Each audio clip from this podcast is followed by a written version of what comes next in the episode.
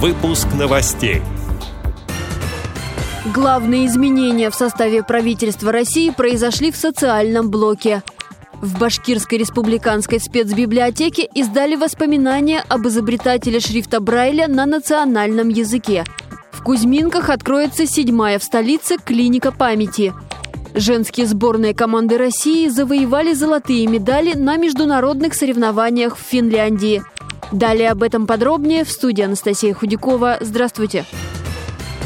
Владимир Путин назначил новый состав правительства. У премьер-министра Михаила Мишустина будет 9 заместителей.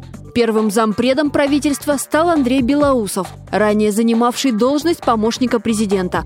В состав правительства введены 9 новых министров и 6 вице-премьеров. Еще 12 министров и 3 вице-премьера остались на прежних местах.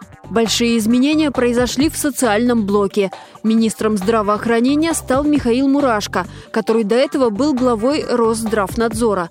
Министром просвещения стал Сергей Кравцов, руководитель Рособорнадзора. Должность главы Минтруда получил Антон Котяков, занимавший ранее пост замминистра финансов.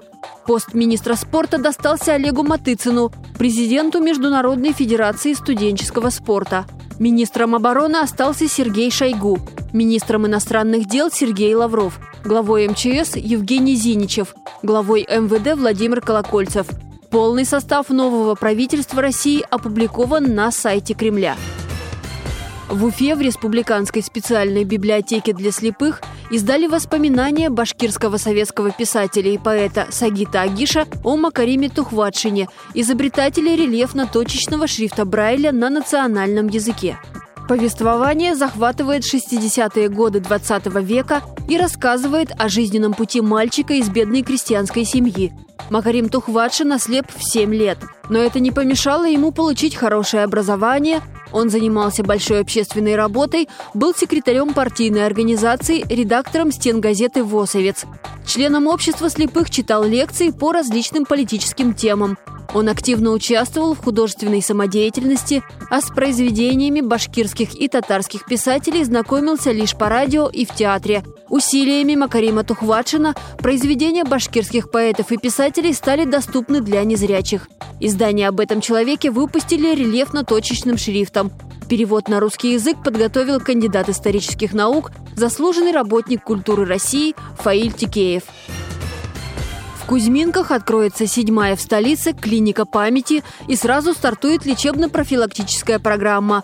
Во время реабилитационного курса пациентам пожилого возраста будут оказывать бесплатную амбулаторную помощь. Московские специалисты разработали программу для восстановления важных функций головного мозга – запоминания, внимания, самоконтроля эмоциональных переживаний. Кроме того, пациенты будут заниматься лечебной физкультурой. В клинику памяти принимают по медицинским показаниям после консультации врача.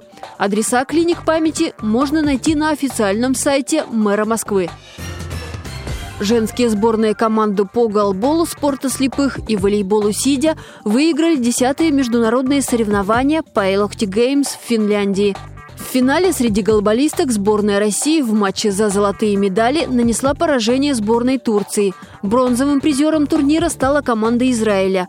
По волейболу россиянки одержали победу над сборной Италии. Бронзовым призером стала Украина, сообщает пресс-служба Паралимпийского комитета России.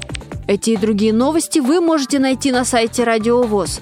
Мы будем рады рассказать о событиях в вашем регионе. Пишите нам по адресу новости собака ру. Всего доброго и до встречи!